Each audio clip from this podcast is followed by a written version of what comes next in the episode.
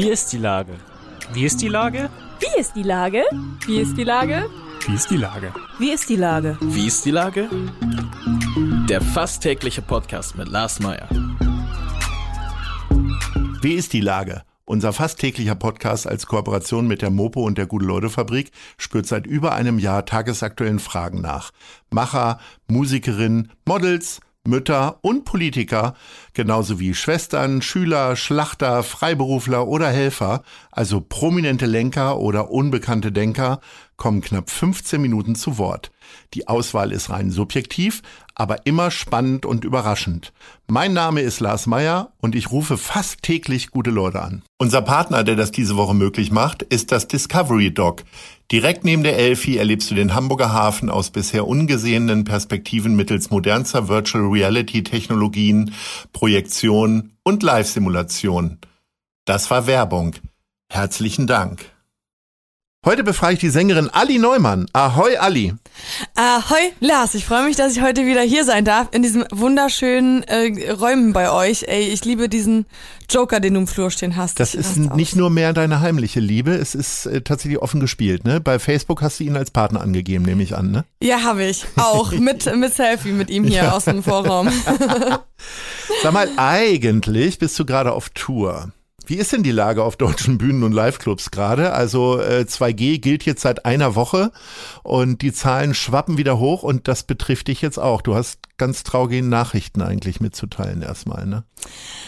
Ja, habe ich. Ich muss leider die erst die, die ersten Konzerte, die jetzt äh, in, also die nächsten Konzerte, die jetzt kommen, absagen ähm, und hoffe, dass danach weitergeht. Aber Corona bedingt ist es jetzt gerade schwierig. Also bei den Inzidenzen und bei der Auslastung auf den Intensivstationen kann man das tatsächlich guten Gewissens gerade gar nicht machen ohne zusätzliche Tests oder Masken und das konnten wir nicht durchsetzen.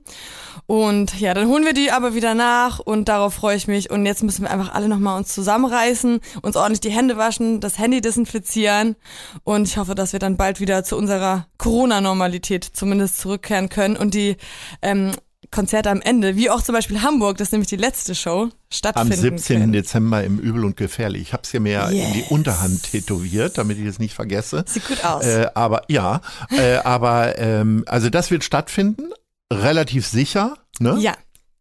Unter 2G. Genau. Übel und gefährlich. Ich meine, so könnte ja eigentlich auch deine Biografie heißen, oder? äh, ja, ich, äh, ich, ganz gute Idee. Ich habe gerade über nachgedacht, ob ich jetzt vielleicht dann die Zeit nutze, um mal, mal so ein Buch zu schreiben oder so. Ich glaube, übel und gefährlich.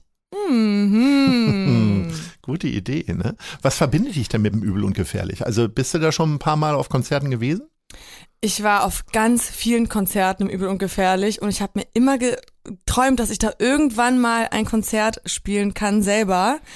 Weil ich liebe einfach die Venue, aber ich war auch ganz viel feiern, ehrlich gesagt. Also äh, ich war mal ein hartes Partygirl auch und hab richtig äh, auf die Kacke gehauen. Da gibt's ja auch dann so Clubparty und sowas im Übel und Gefährlich, ne? Mhm.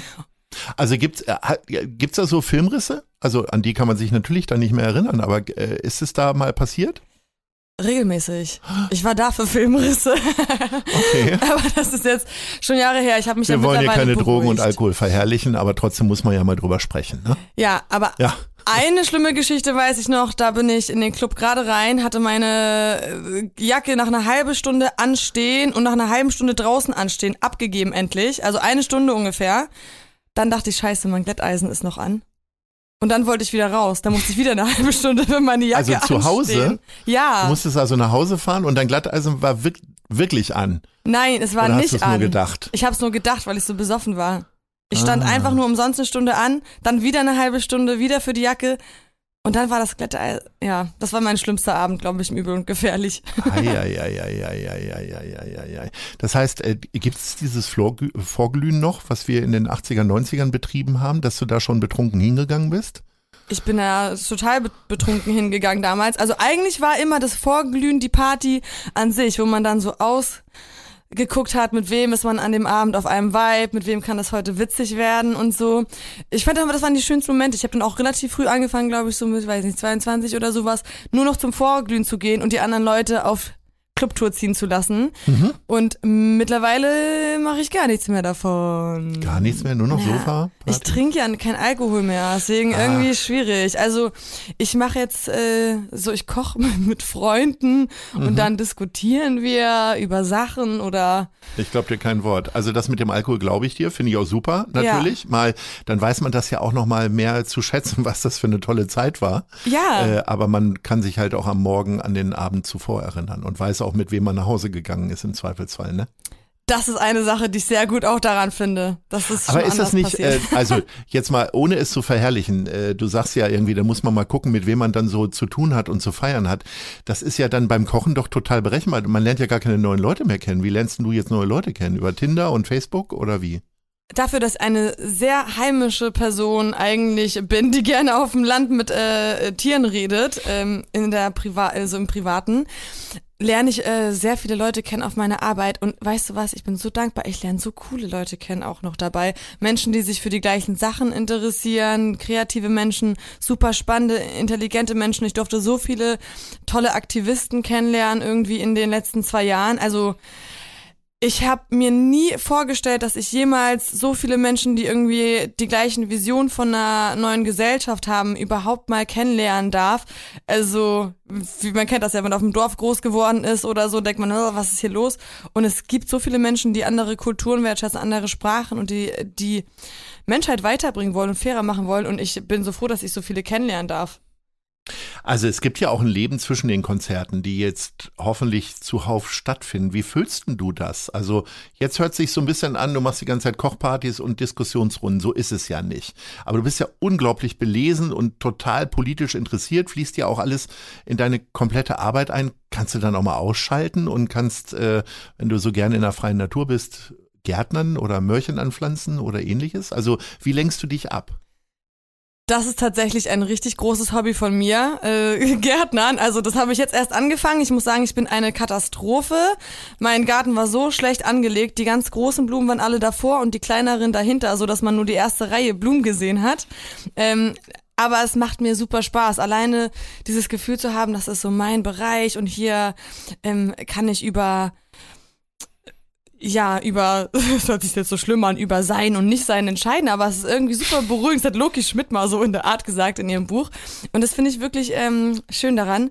Und ansonsten, äh, Schauspiel ist für mich echt ein Ausgleich. Also dahinter lasse ich so Alia an der Garderobe und dann sich mit ganz anderen emotionalen Welten ähm, auseinanderzusetzen.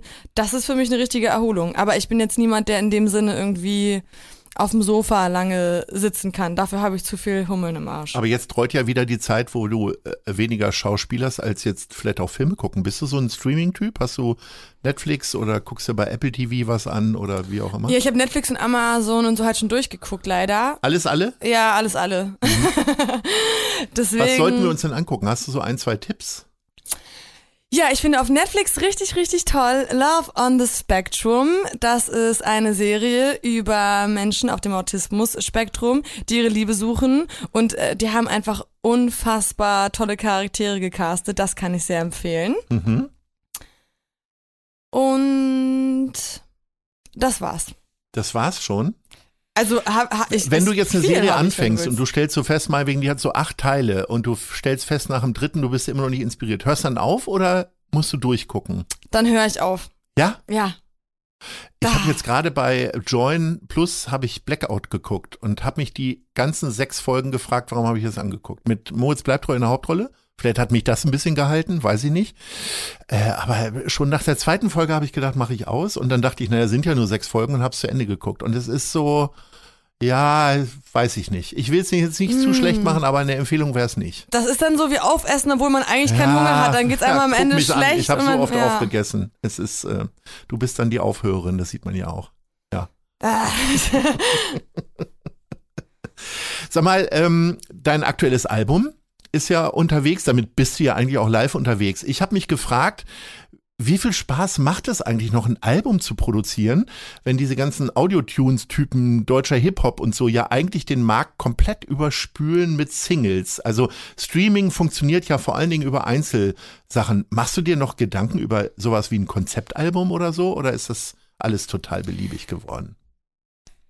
Madonna Horror Komplex war ja ein Konzeptalbum und ich habe ja auch relativ äh, am Stück das ganze Album rausgebracht, statt das so zerstückelt mit einem modernen Release-Plan, so Single und nochmal eine Single, nochmal eine Single rauszubringen, weil ich das gerade für mich wichtig fand. Also ich habe mich immer nach dieser Herausforderung gesehnt, also eine ganze Ausstellung sozusagen zu kuratieren und nicht nur ein Bild zu malen.